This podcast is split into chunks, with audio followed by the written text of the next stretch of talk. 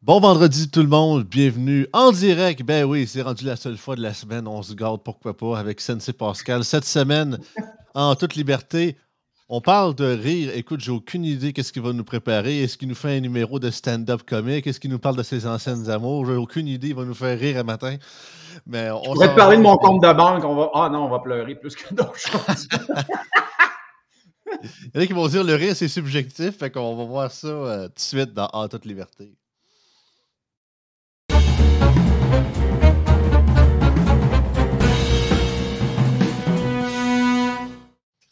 Tu sais que j'en ai déjà Euh. fait du stand-up comique. Ah ouais? Ah, absolument. C'est une des premières choses que j'ai faites quand je suis arrivé dans la région de, de- de- de Montréal euh, quand j'avais 27 ans.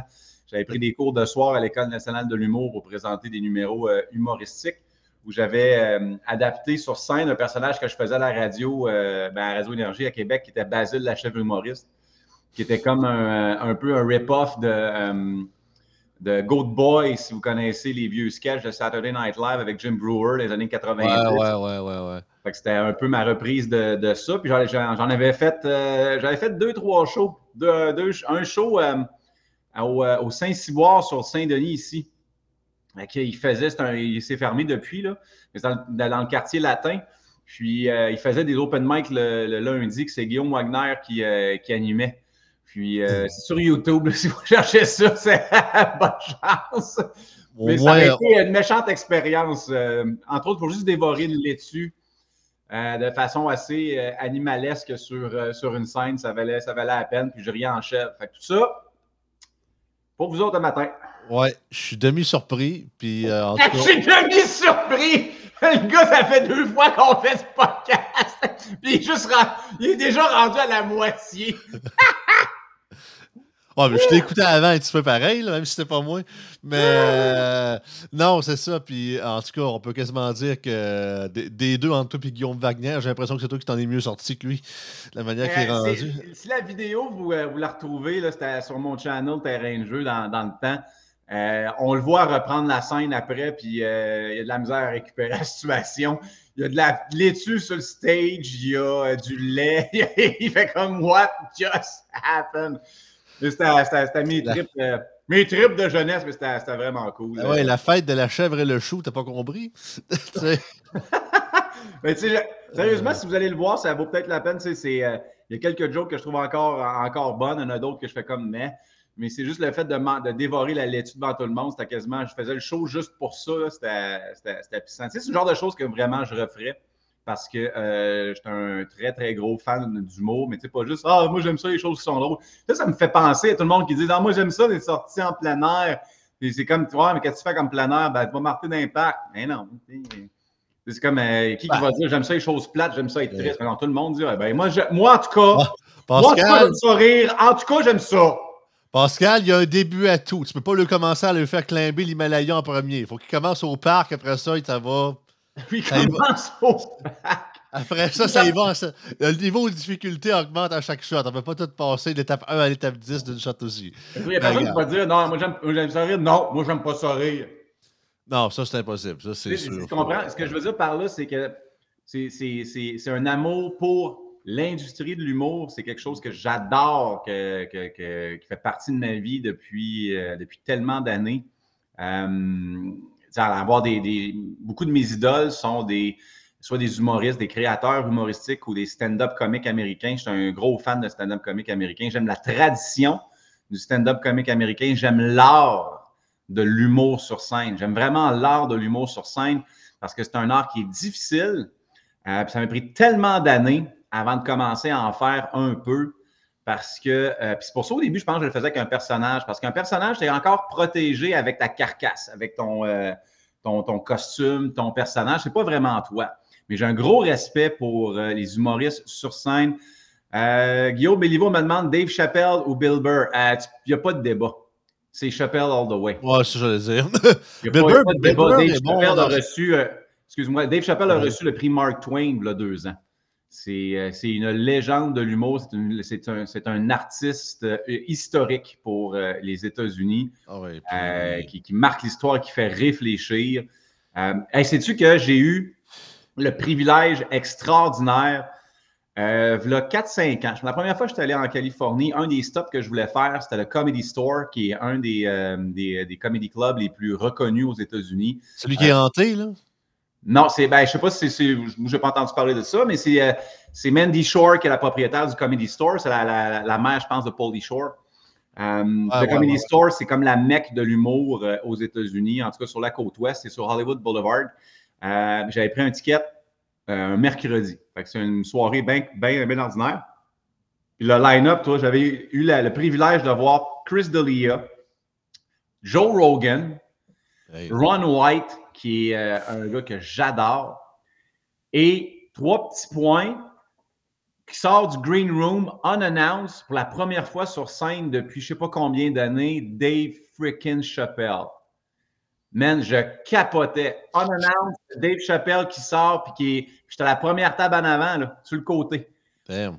Puis c'est de voir la maîtrise de ces personnes-là, là, où le gars, il a une cigarette dans la main, il a un drink dans l'autre main, il est assis sur un pouf, il a un micro, là, puis tu es certain que ce qu'il te fait devant toi, là, il l'improvise en temps réel. Puis tout est pensé.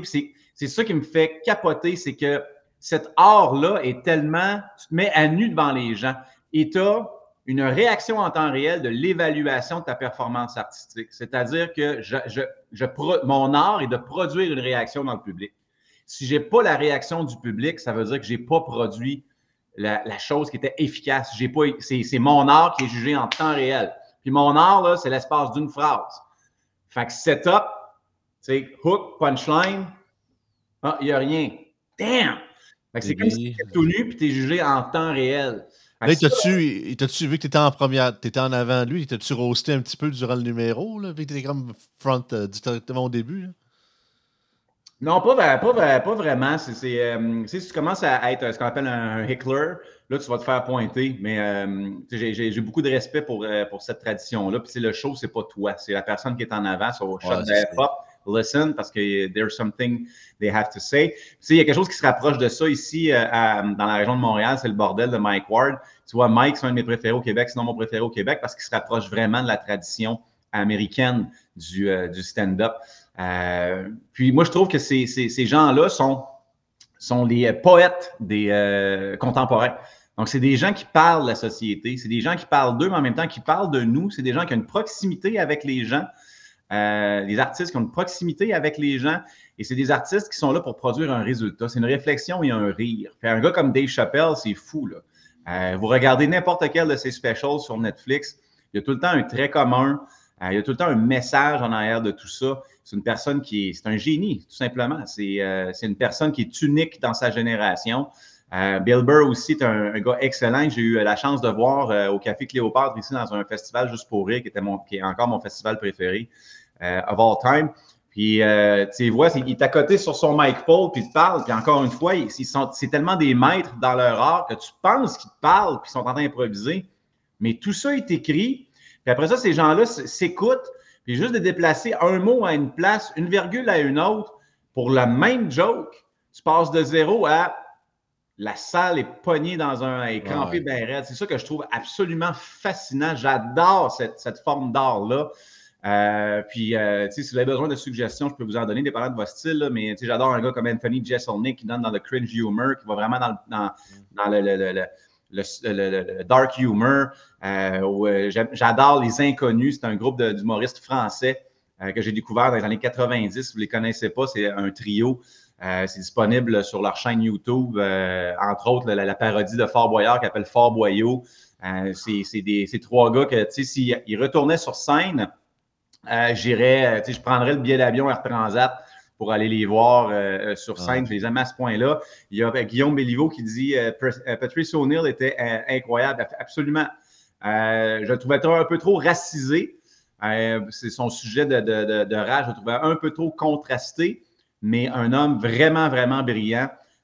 qui passait entre autres à O.P. Anthony sur XM Radio Satellite. Moi, c'est comme ça que je l'ai connu, entre autres. puis il y a d'excellents, d'excellents points. Chris Rock, même chose. Ah, c'est vraiment des légendes. C'est du monde qui ont vraiment beaucoup de choses à dire. Chris Rock, j'ai l'impression que sa, sa surutilisation dans les films, personnellement, je le trouve moins drôle. Sachant que sur scène, il doit être une autre personne complètement. Puis, Puis je comprends qu'il va avec le script qu'on lui a donné, mais c'est ça. Je trouve tellement qu'il y a beaucoup de comédiens euh, et d'humoristes qui ont été dans l'univers du film. Certains sont toujours drôles aujourd'hui, mais d'autres, j'ai l'impression qu'ils se sont dilués puis ont comme scrappé un peu leur image en faisant trop de films, peut-être. Ben, tu vois, euh, Eddie Murphy, on me parle de Yannick Alexandre qui a eu une bonne période. Eddie Murphy a été marquant pour euh, l'humour noir. Ou, quand je dis noir, c'est vraiment, on parle de race. l'humour afro-américain, si vous voulez si vous voulez plus un terme politically correct, parce qu'on sait bien qu'on est tous des enfants. Fait que euh, Eddie, euh, Eddie, Murphy euh, a été une figure marquante comme elle a, été. Ah, god damn it, j'ai la misère à suivre ce matin là-dessus. J'allais dire Gregory Hines, c'est pas ça. Pas en tout. Il faut que je le trouve parce que c'est un des patrons. quand je dis patron, c'est une des légendes de, de, de, de l'humour aux, aux États-Unis qui Legends Comedy US. Des fois, mes références, ça, va, ça va vite. Puis, tu sais, c'est, ce que ah je trouve plate, c'est j'ai c'est tout. c'est comme Ah! Je vais vous le trouver tout de suite. C'est, euh, je viens de le trouver. Il vient de passer. Il vient de passer. Euh, Pryor. Ah, oui. Fait que euh, Pryor a été un. je vais juste trouver son, son, son nom au début. Richard Pryor, voilà. Richard Pryor, c'est ça. On, s'en souvient des fois pour le méchant dans un mauvais film de Superman, mais Richard Pryor a été une figure marquante du sujet des races aux États-Unis. C'est le premier qui a parlé vraiment des tensions raciales, puis qui a, utilisé le N-word on stage, puis qui a commencé à sacrer on stage dans les années 70. Vous avez des stand-up euh, sur, euh, euh, sur Netflix qui sont vraiment, vraiment intéressants. Puis, tu sais, l'art parle de l'histoire aussi. Fait que c'est de voir comment ces gens-là osaient parler de sujets contemporains qui étaient un peu touchés, touchy puis qui ont réussi à, marquer le, discours populaire, à choquer, parce qu'il faut choquer. L'art est supposé de choquer. C'est pas supposé d'être politically correct. C'est supposé de choquer, de te faire réagir. T'aimes pas ce qu'il entend, move on. Euh, ce qui est vraiment, vraiment dommage, c'est que là, on est rendu dans, dans une culture du purel du discours. Si tu fais quelque chose que peut-être va offenser quelque chose, et c'est d'une faiblesse, mais d'une faiblesse monumentale qu'on soit rendu des adultes qui sont pas capables d'entendre des combinaisons de mots, de se sentir fâchés puis pas être capable de passer à travers. Puis Eddie Murphy est une personne qui a suivi les traces de Richard Pryor. Vous avez aussi d'excellents euh, stand-up d'Eddie Murphy on stage. Puis tu vois, c'en est un de ceux-là qui sont euh, revenus récemment, justement après la carrière euh, post-cinéma pour se challenger on stage. Donc, vous allez trouver du nouveau matériel d'Eddie Murphy qui essaie de, vraiment de se pousser. Même chose pour Chris Rock, qui a sorti un, euh, un, stand-up, peut-être un an. George Carlin, même chose, c'est comme le Yvon Deschamps. Alors, moi, c'est ça. Ah, puis même Yvon Deschamps, je te dirais que pour aller. Autant qu'il y avait. Il y a des ressemblances, mais George Carlin, c'était une coche au-dessus. Parce que, sérieusement, c'est un gars que j'ai connu, mais évidemment après son décès. Tu sais, je suis quand même venu en 94, fait donc le temps que je comprenne les jokes puis que j'apprenne l'anglais, donc c'est ça, il a eu le temps de mourir quatre fois. Mais sérieusement, George Carlin, réécoutez toute la majorité de ses sketchs des années 90. Le gars est intemporel. Les sujets qu'il parle, tu pourrais les mettre. Le même sketch aujourd'hui autant de pertinence et aussi drôle. Autant que le sketch sur l'environnement, surtout, my God, le gars est un visionnaire, comme ça pas de bon sens, quasiment 30 ans en avance. Aux même chose pour tout ce qui est les, les, les, les différentes divisions, euh, les, même, étrangement les maladies. Là, on parle de pandémie, puis tout, il parlait la, la, la à quel point lui, euh, quand, il habite, quand il grandissait à New York, il dit Tout le monde pognait à polio. Il dit Pas nous autres. Il dit Comment ça? Il dit On se baignait dans la Hudson River, puis il dit C'était une grosse rivière de marde. Mais justement, il dit, on, on était capable d'avoir un meilleur système immunitaire. Puis le gars avait c'est pas juste ses jokes, c'est pas juste la manière. Ben, c'est surtout le rythme et la manière qui. C'est ça, c'est vraiment le. C'est vraiment. une question de, rythme. ah ouais, c'est. C'est allez voir ça, sérieusement. C'est, tout, on l'a vu des millions de fois sur YouTube, là, mais ce gars-là, c'est une fucking légende. C'est, un sujet qu'on pourrait quasiment parler un podcast au complet. on va bifurquer sur le, sujet euh, principal parce qu'on sinon on va être parti. Euh, si on parle du mot, je vais être parti, on va être parti pendant près 45 minutes. analgésique, Pascal. Analgésique. on va parler d'analgésisme si c'est un terme qui, euh, qui existe, mais c'est le fun de voir dans les commentaires qu'il y a beaucoup de gens qui, qui sont aussi un gros, de gros, gros fans d'humour américain, de gros, parce qu'on a, plusieurs personnes ici au, Québec. C'est pas une question de. C'est juste que moi, c'est mon attirance euh, un peu plus personnelle. J'adore les Denis de relais, entre autres, l'humour, l'humour un peu absurde ici. François Pérusse, pour moi, c'est une légende. Euh, François Bellefeuille, euh, au début, je le trouvais super bon. Fait que c'est pas juste américains. on a aussi d'excellents Québécois qui, sont, qui représentent bien le style humoristique.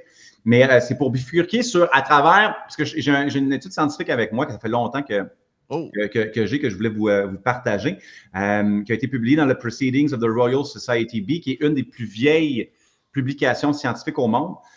puis les, les, chercheurs à l'interne et les chercheuses proviennent entre autres de l'Université d'Oxford, de l'Université de Liverpool, euh, l'Université d'Amsterdam. Donc, c'est pas, c'est vraiment une étude qui a été euh, poussée. Je vais terminer avec l'étude, mais je vais partir, je vais partir du point de départ euh, d'un cas réel que je vais vous expliquer, puis que j'ai utilisé. C'est un exemple, un exemple que j'ai utilisé récemment parce que si vous ne le saviez pas, là, vous voyez mon centre. Je suis à Spartan Fit présentement à Saint-Louis, dans mon centre d'entraînement. D'ailleurs, si vous voulez vous entraîner, vous êtes en motorégie à spartanfit.ca, vous êtes le bienvenu. Mais outre mon centre d'entraînement, que présentement, je regarde où je suis placé, on dirait que je suis dans un 50 Shades of moi. Il y a des anneaux là, c'est comme des murs avec des trous. C'est a... un punching bag, ça a l'air weird. on, est, on est en direct du donjon à Pascal. Quand tu viens euh. ici, amène ta bouteille d'eau, ta serviette, puis ton gag bar. ouais. Puis ton saut de latex. Bonjour. Hein? c'est Pascal, je vais être ton entraîneur aujourd'hui. Mais, euh, euh, comment on apprend la split en 12 étapes? Let's 12, go. 12 étapes. On va commencer de 1, on s'en va à 12, c'est une demi-heure. Oh my God. un peu, je crains. All right. Um, donc, c'est euh, à part le, mon, mon, gym 50 Shades of Spartan Fit que j'ai en arrière, j'ai aussi euh, euh, une entreprise euh, qui produit des événements d'endurance, des courses d'endurance, warriorendurance.com, des courses d'aventure. Donc, c'est des courses qui ramènent l'humain dans une expérience de nature pour dépasser ses limites physiques et mentales dans une course qui dure à peu près 4 à 5 heures sur le, dans, dans, un milieu naturel en montagne, comme je viens de le dire, où on va affronter certaines tâches cohésives, ça se fait en équipe. Donc, tous les gens qui s'inscrivent à l'événement, forment une seule équipe. il y a plein d'inconnus qui se rencontrent juste avant la course ou pas. Ça se peut qu'ils décident de se préparer avant, s'ils prennent de l'initiative et ont un bon leadership, et qui devront faire cohésion l'espace d'un 4-5 heures pour affronter des défis physiques, mentaux euh, qui ne sont pas annoncés. Donc, j'en ai une d'ailleurs qui s'en vient, euh, euh, pas samedi qui s'en vient, samedi suivant, le 14 octobre, sur le Mont Ham Alpha 005. Ça va être notre cinquième course. Vous êtes le bienvenu de vous joindre à nous. C'est ce genre de choses qui vous fait triper. Allez sur le site, allez voir les vidéos. Euh, dans les, années passées, on a une gang qui, a, euh, qui était une dizaine qui ont traîné un pneu industriel de 500-600 livres sur le dos. Euh, et la tâche est sur 3 km, c'est-à-dire de Sainte-Julie à la montagne de Saint-Bruno. Et la tâche qu'il devait faire, c'était de réciter en japonais le refrain de la tune de Frozen, Let It Go. C'était le tâche qu'il devrait apprendre en équipe. Ça a plus l'air d'une initiation d'université que d'un trip, de sport pour faire ça. Ben, je comprends que. Hey, J'assume que tu n'as pas le droit de la faire rouler, la roue. Exactement, c'est ça. L'idée, c'est qu'il y avait un thème en arrière de tout ça, parce que chaque course a un thème qui va passer la croissance personnelle. Euh, puis euh, le thème était, euh, était le retour au jeu. il y avait un thème spécifique. Parce qu'on allait sur une montagne, montagne de ski, peu importe Frozen. C'était de pousser les gens à prendre une, chanson qui était comme hyper connue mondialement. C'est comme, OK, c'est bon, c'est facile. Maintenant, dans une langue que tu connais pas. Puis en gang, d'être capable de comprendre que j'ai pas demandé à que chaque personne sache le refrain par cœur, mais que l'équipe le sache. Fait que si tu penses out of the box, puis c'est un des intérêts ou des objectifs de la course, tu vas te séparer le refrain en japonais entre chaque personne tout le monde va être capable d'apprendre une petite partie. en cohésion, on sait le refrain ensemble. Le pneu avançait tant aussi longtemps qu'il n'y avait pas d'erreur. S'il y avait une erreur, oups, ça reculait de trois pas. Mais tu as 600 livres, là. Faut que tu changes la direction, puis le monde est fatigué, puis ça te fait ton épaule, puis tu fais ça pendant 3-4 heures. Il n'y avait pas juste cette tâche-là. Là. Ça, c'était une des tâches. Il y en a eu plein. Ils ont fait des push-ups sur le pneu, ils ont tiré un pneu jusqu'en haut avec une, des, des, paracordes, fallu qu'ils fassent des, des, nœuds, euh, des nœuds de soudure, euh, entre des morceaux de paracordes, plein de choses en même. Fait que ça vous donne une idée d'un peu c'est quoi ce type d'événement-là? Euh, puis comme je l'ai dit, on, en, euh, organise un le 14 octobre sur le mont Ham, Dans ce type d'événement-là, parce que j'en ai fait beaucoup dans, dans, ma vie avant de commencer à en produire, il y a un événement particulier que je faisais comme participant à Toronto. C'est un événement similaire pour, sur les courses de Spartan Endurance. Et ça durait un 4 heures sur une montagne dans banlieue de Toronto. On était un bon groupe, un bon, un bon 30-40. un des premiers défis, puis il y avait du monde là-dedans qui n'avait jamais fait de course d'endurance de vie. Il y avait du monde là-dedans qui ne s'était même pas entraîné. Il y a du monde là-dedans qui sont inscrits, ne savait même pas pourquoi ils s'étaient inscrits. Euh, il avait juste vu ça sur une vidéo, sur Internet. Il avait fait register, sign up parce qu'il trouvait ça cool, puis des showed up. Mais c'était déjà une course avec un bon défi physique. ça veut dire qu'arriver là pas prêt, c'est pas nécessairement une bonne idée. Surtout si tu es en, surpoids, euh, tu vas trouver la shot tough. Parce que tu as un sac, tu as des items, tu as du poids, tu as des affaires à porter. Il faut, faut, que tu sois quand même un minimum performant. Un minimum. Parce que l'équipe est là aussi pour te sauver les fesses. J'arrive à ça dans quelques secondes. Un des premiers défis était en, bas d'une pente du ski, la pente de ski du, du resort. Le télésiège, vous avez les gros postes qui tiennent la tension du fil et des télésièges, les gros, gros pylônes c'était de faire des, shuttle runs. Des shuttle runs, là, ils appelaient ça en, guillemets des suicides, mais on ne peut plus parce qu'évidemment, on est des enfants, il faut tout soit PC. Fait que si tu fais un point, tu reviens, tu vois un autre point, tu reviens, troisième point, tu reviens. Bon, fait nous, c'était dans la pente de ski, premier pylône, tu reviens, deuxième pylône, tu reviens, troisième pylône, tu reviens. il y en avait trois, quatre de même. Pour quelqu'un qui n'est pas habitué à faire des montées, ça peut être vraiment très exigeant en début d'événement. Puis à chaque fois qu'on avait une des extrémités de notre trajectoire, il fallait faire je me souviens plus quel nombre de burpees en équipe en, en de façon synchronisée. Mettons que c'est 20 ou 30. Bien, déjà, euh, entre 20 et 30, il y a une grosse différence. Fait imagine la personne qui doit faire un up and down, puis qui n'est pas, pas, en forme, qui n'a aucun, aucune capacité cardiovasculaire, pas encore d'endurance développée, puis qu'en plus de la montée, tu fais des burpees, la descente, tu fais des burpees, ton taux glycémique descend extrêmement rapidement, puis c'est là que tu sécrètes beaucoup d'acide lactique. En, en, somme, tu es brûlé après trois pas. Ah, c'est ça. là, on se ramasse avec. Puis moi, j'étais un peu en avant pendant cet événement-là. J'étais un des plus expérimentés, donc euh, je lidais le groupe pour pouvoir aider la cohorte comme participant à, passer à travers le défi. Puis on s'est rendu compte qu'il y avait une personne en particulier qui rushait vraiment, vraiment, vraiment. Puis le, feeling d'équipe commençait, le moral de la troupe descendait c'est un moyen temps. Puis ça, allait vraiment, ça allait vraiment, vraiment pas bien. L'événement, t'as parti tout croche. Là, on faisait des, euh, burpees, mais de façon synchronisée. Puis pour le faire, tu le fais en, compte de cinq, c'est-à-dire un push-up haute, en fait, un petit bonhomme. Deux, position de push-up haute. Trois, poitrine au sol. Quatre, retour en position de push-up haute. Cinq, on fait le saut. Fait que tout le monde doit le faire ensemble parce que si tu ne fais pas de façon synchronisée, ça ne tente pas de recommencer à zéro si ton directeur de course décide que l'effort n'est pas, euh, suffisant. Là, on fait 1, 2, 5, 1. 1, 2, 5, 2. Mais tu vois que la morale n'est pas là. On est rendu, je ne sais pas à combien tiennent. Il y a un gars dans le fond qui, dès qu'on touche le sol, commence à dire My nipples. Les pouces. Puis il y a quelqu'un qui il dit line nipples, puis il commence à dire à toi push-up. Tout le monde commence à rire tranquillement parce qu'ils disent nipples. Puis à un moment donné, tu en as deux qui disent nipples à chaque fois qu'on touche le plancher. Puis après ça, c'est un autre qui dit nipples. Puis là, on voit tout le monde commence à rire. Fait que là, on arrête l'exercice, puis on dit on s'entend-tu que le compte à cette heure, ça va être 1, 2, nipples, 4, 5. Puis tout le monde fait comme ah ouais, c'est vraiment con, on va le faire. Puis le directeur de course, il nous regarde, fait comme sourire en coin, qu'est-ce qui se passe? Puis à partir de ce moment-là, à chaque fois qu'on allait au sol, tout le monde partait à rire. Un, deux, nipples, quatre, cinq. Ça a changé, cette blague-là a changé complètement la perception du défi et de la course au complet. On est parti d'une cohorte qui était découragée, sous-performante, où le moral était dans le fond des talons, à une gang qui rapidement a commencé à apprécier son événement, à apprécier la difficulté, à devenir cohésif parce qu'on est d'être rendu avec une inside joke et le feeling la course a changé complètement. C'est devenu une de mes courses préférées. On a torché comme groupe par la suite et le moment pivot a été la joke de Nipples. C'était tellement dans un.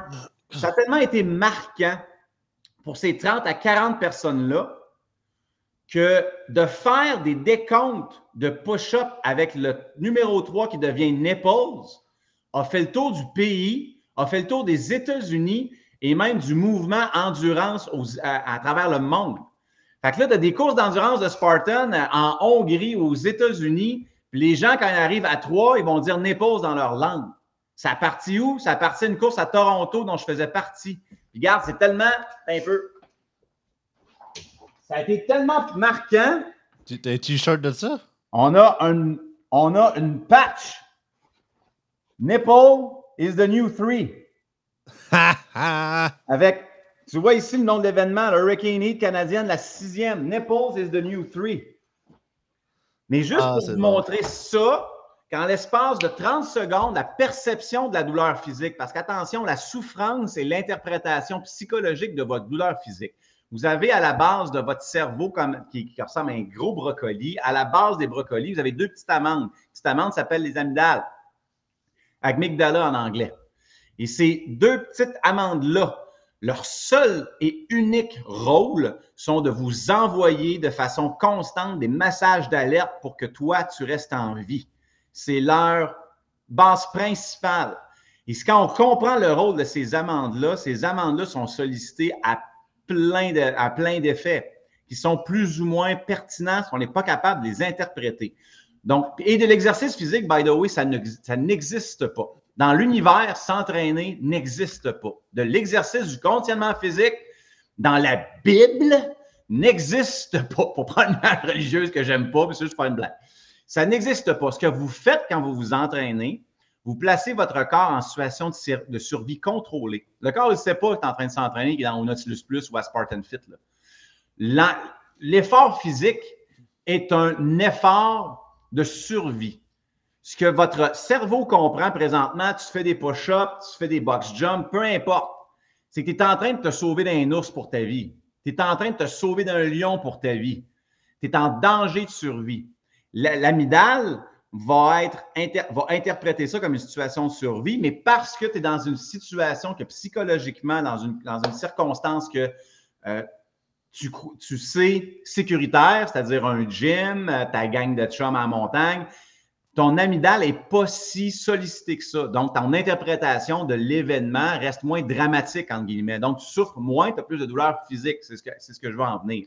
Mais ton corps, lui, développe des processus d'adaptation pour que la prochaine fois que tu aies à te sauver d'un ours ou d'un lion, tu sois plus fort, plus apte à te sauver d'un lion ou d'un ours. Parce que l'amygdale, ce qu'elle veut, c'est que toi, tu survives. C'est la survie de toi comme euh, organisme vivant. C'est juste ça son rôle.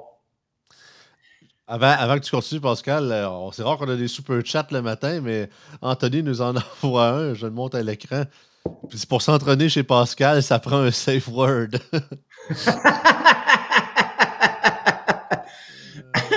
c'est comme, euh, c'est, comme dans Jackass, c'est Oklahoma.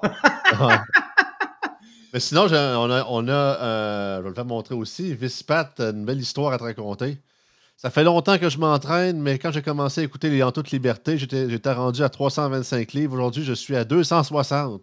Good job! Vic. Good job! Félicitations. Continue, continue. Tu vas être très, très fiable. J'espère que tu prends des photos euh, aussi. Là. c'est euh, important, à, toi, à toi pour toi.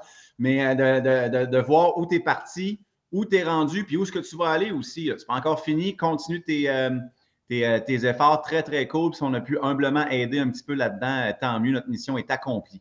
Si je reviens à la perception de la, la, souffrance, l'exemple que je vous ai donné, c'est que l'espace d'un moment, dans mon événement d'endurance à Toronto, le cerveau a arrêté d'interpréter ce qu'on faisait comme exercice comme quelque chose de malsain, de dangereux, de déplaisant, euh, d'absolument souffrant. On s'est concentré sur la douleur physique. Et ça a complètement changé la perception de la chose. Et c'est tout le temps quelque chose qui m'a un, peu par curiosité, euh, chercher, euh, euh, à, en savoir un petit peu plus. Puis justement, l'étude que j'ai ici en parle de ces, de ces choses-là. Parce qu'il y a l'étude dont je vous parle avec certains chercheurs, entre autres, je vais lire un petit peu, je m'excuse, mais je n'ai pas trop le choix d'aller sur mes, mes références. Là. Mais en, fait, le, le, département de l'organisation de l'organisation sociale en psychologie de l'Université d'Amsterdam, euh, l'Institut euh, d'anthropologie cognitive et évolutionnaire de l'Université d'Oxford. Euh, ensuite, j'ai l'école des sciences biologiques de l'Université de Liverpool.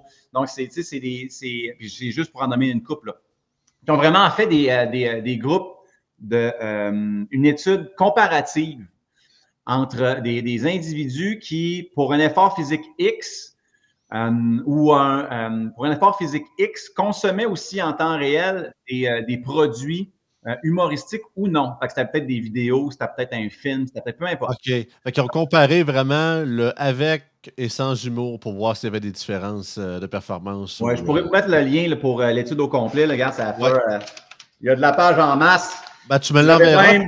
Tu me l'enverras. Il y a des graphiques. Oh. Ouais, c'est ça, tu m'enverras le lien, Pascal, puis je le mettrai en bas de la description après, après l'émission. Pas de trouble. Comme Jean-Marie Bleupard dans le temps à la jungle, j'ai mes documents. Donc, ce qu'on trouvait entre autres dans, le résumé, c'est que ce qu'on appelle le, pain threshold, donc c'est ton seuil de tolérance à la douleur qui, euh, qui est de façon significative beaucoup plus haute euh, avec, euh, en considérant le rire que dans d'autres situations. cette tolérance à la douleur est vraiment due à l'action de rire et ce que suggère l'étude, c'est qu'il y a euh, cette, tolérance plus élevée est due à deux facteurs. C'est vraiment euh, l'action physiologique du rire et c'est aussi la, perception circonstancielle sociale qui change le seuil de tolérance à, la, douleur. Parce que, bon, l'action du rire, puis là, on parle de deux, deux rires de façon différente. Il appelle ça le, rire du chêne et le rire non du chêne.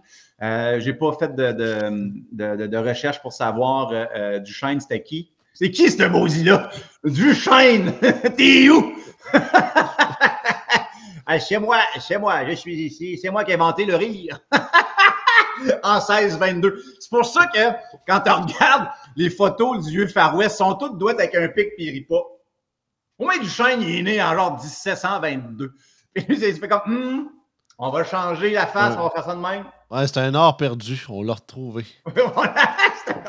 Mais ce qu'on entend par le rire du chêne, c'est un, rire qui est euh, complètement, euh, qui est spontané, qui est honnête.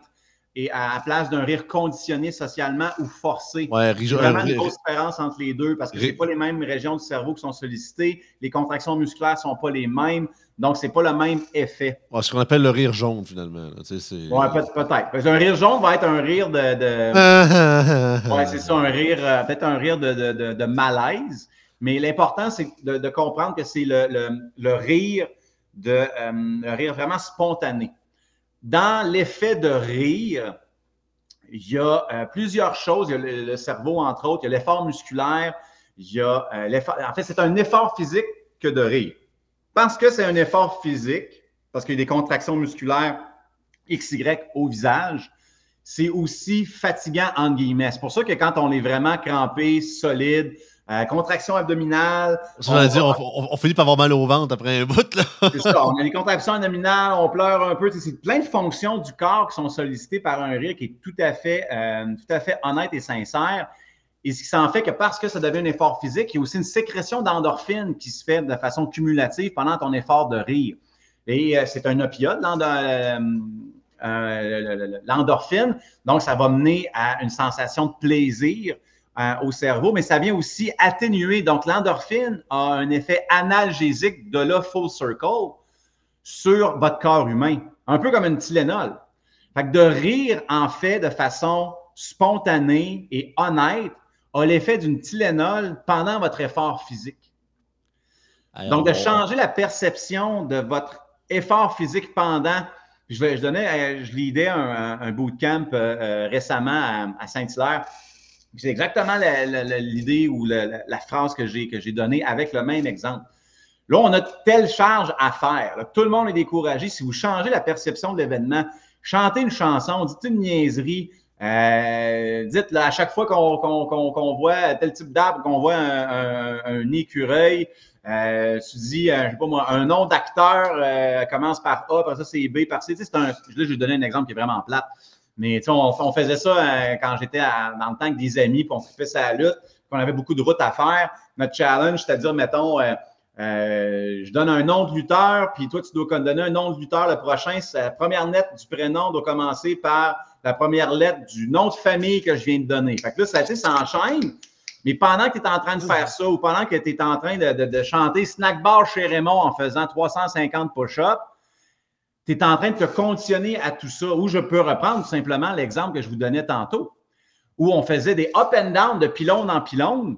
On était supposé être plus fatigué, ça faisait une demi-heure, 40 minutes. Pourquoi est-ce que les 30 premières minutes de notre effort physique était de façon décuplée, beaucoup plus difficile que le trois heures et demie qui a suivi après. On est supposé être plus fatigué physiquement. Là. Fait que ce n'est pas une question de fatigue physique, c'est une question d'interprétation de l'effort physique qui a été influencé de façon extrêmement positive par un gars qui a commencé à dire nipple sur nos, sur nos, sur nos euh, burpees et tout le monde l'a récupéré. C'est un exemple probable que. Euh, le ripple effect qu'il appelle. Hein? Le, le, ripple effect ou le nipple effect. Ripple effect, c'est ça. et le fait aussi que, ben, je, vais, lire, je, vais, juste être sûr que mon papier, ben, j'ai pris quand même le temps de prendre des notes avant qu'on euh, euh, termine. Le fait que le rire a aussi un effet grégaire.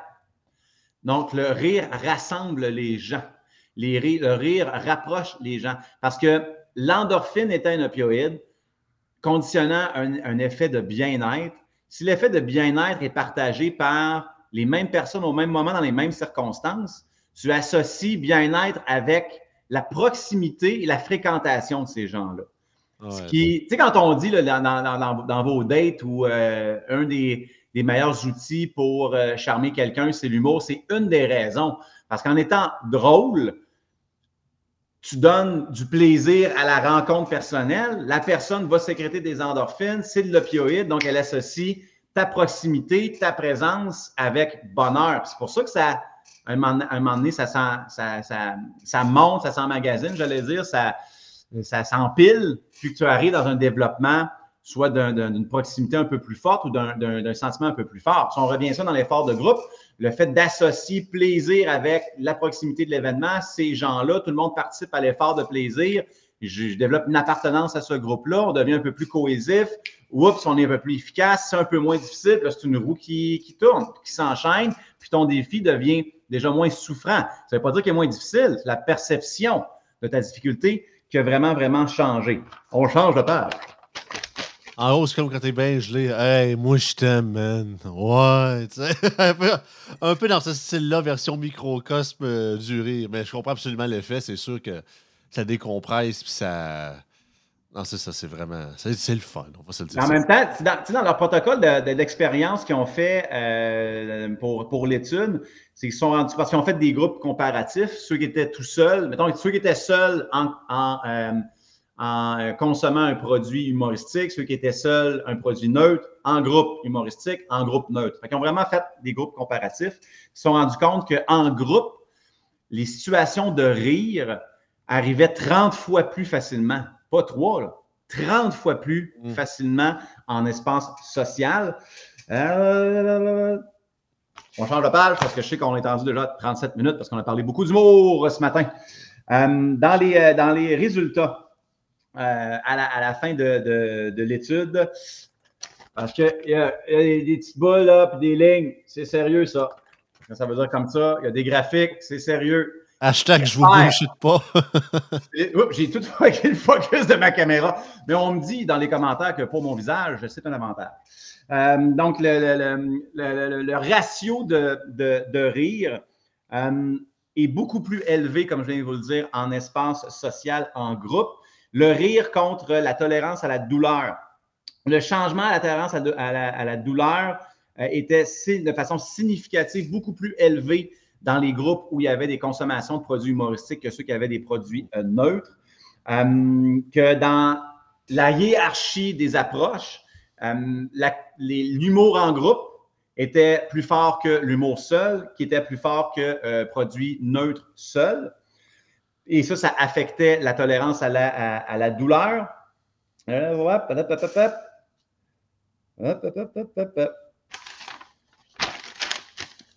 on dirait que j'ai un, enfant de 3 ans qui fait son exposé oral avec ses papiers en avant. Euh, mais c'est entre autres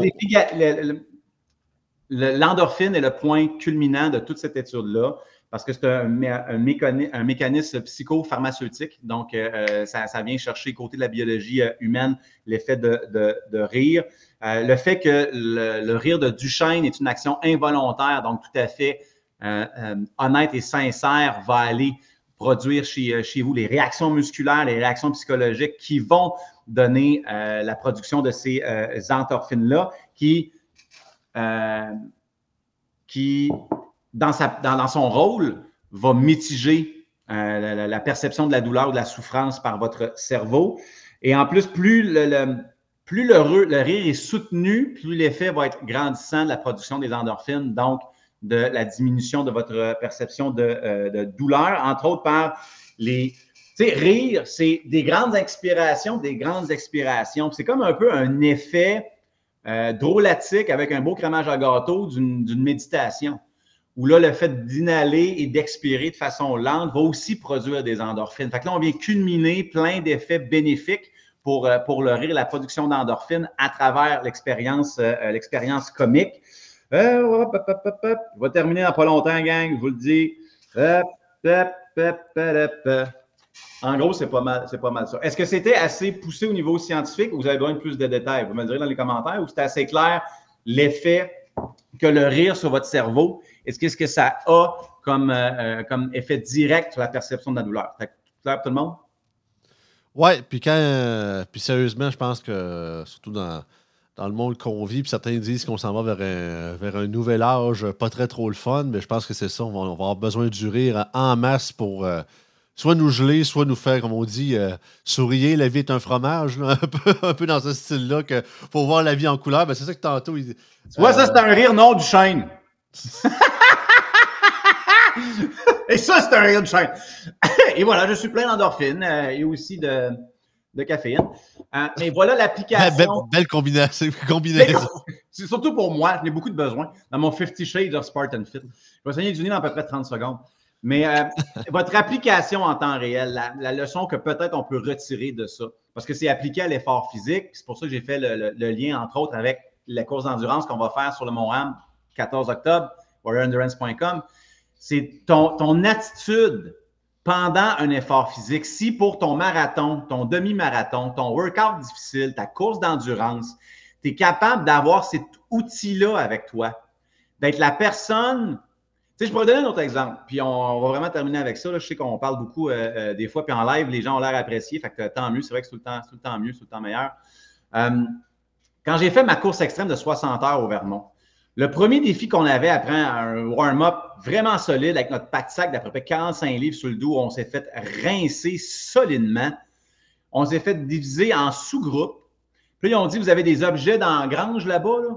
Mais ben, l'équipe A, vous allez euh, à tel spot de la grange, c'est pour euh, l'objet que vous allez trouver, c'est pour vous autres, il faut monter ça. Euh, on va vous dire où est-ce qu'on monte ça. Il fallait monter ça sur le top d'une montagne. Ça, a pris facile 4-5 heures faire ça. Nous autres, c'est un kayak. Fait qu'on dit Ah, facile kayak à gang. On arrive au kayak. Le kayak est, est plein de vaseline. Ils ont, pris, deux pouces de vaseline sur le kayak dans le sens de quoi? Dans le sens que tu ne prendrais pas vos mains, gang. Il va falloir être créatif puis emmener un kayak glissant jusqu'en haut. Tu as du duct tape, tu as des branches, tu as de la paracorde, tu as des roches, peu importe, débrouille-toi. Il y a une photo que je pourrais peut-être vous partager sur mes réseaux sociaux aujourd'hui qui a été prise par un photographe euh, de l'événement où je suis crampé devant le kayak plein de vaseline. Moi, ça a été ma première réaction. Je fais ça, c'est bien drôle qu'il ait pris le temps de mettre de la vaseline. J'étais plié en deux. J'aurais voulu voir le processus, toi, là. là. comment, comment on va faire? Comment, comment? Moi, je suis crampé solide. C'est comme c'est vraiment cool. Mais ça a été ma réaction à moi parce que c'est l'attitude que j'ai décidé d'adopter. Puis souvent, dans ces situations-là, moi, c'est mon choix, c'est de dédramatiser, c'est de voir le positif, c'est de rester optimiste parce que, somme toute, je suis en vie, je suis en santé, c'est moi qui ai payé pour être là. Qu'est-ce que j'ai à faire de plus en fin de semaine que de faire mon événement puis de charrier avec une gang d'inconnus, un kayak plein de vaseline? Life is great. Fait que si vous pouvez juste apporter un peu de cette chose-là avec vous aujourd'hui, je vais être super content. ça, c'est applicable dans vos efforts physiques, c'est applicable dans vos douleurs psychologiques. Vous avez une mauvaise pause, vous avez appris une mauvaise nouvelle aujourd'hui. Il y a peut-être une façon humoristique de récupérer la patente ou juste d'amener votre esprit ailleurs. À soir, je me tape. Euh, toutes les Naked Guns, les agents fait la face sont parmi mes films préférés. Back to back to back, où je me mets un François Perru euh, je vais commencer à chanter euh, Snack Bar chez Raymond pendant que je fais mes push-ups, comme je l'ai dit tantôt. Il y a une façon de récupérer ça pour vous et votre cerveau va réinterpréter la, situation pour la rendre moins souffrante. La douleur va être encore là, mais elle va être moins souffrante. C'est ça qui nous fait laisser tomber. C'est ça qui nous fait euh, tomber en dépression, pas en anxiété. C'est pas la douleur. C'est pas la douleur émotionnelle, c'est pas la douleur physique. C'est l'interprétation de qui devient la souffrance. Aujourd'hui, ce qu'on a appris, rire, et devient un analgésique pour la souffrance. Et voilà. Avant qu'on finisse avec ça. Écoute, euh, Pascal, merci beaucoup. Je pense que le monde, euh, même si on a fait un peu d'extra, je pense que c'était le, fun pareil. Euh, je pense pas que le monde se soit ennuyé. Fait que j'espère que vous avez apprécié. Laissez-nous les commentaires. Puis justement, Pascal va, m'envoyer le lien de son étude. Puis je vais mettre ça dans la description pour ceux qui vont nous écouter en différé. C'était en toute liberté. C'est la fin de la semaine. Ben oui, on recommence la semaine prochaine au début avec Karim. On va voir qu'est-ce qu'il va nous jaser. Mais c'est pas plus grave que ça. Bonne fin de semaine, tout le monde. À la prochaine.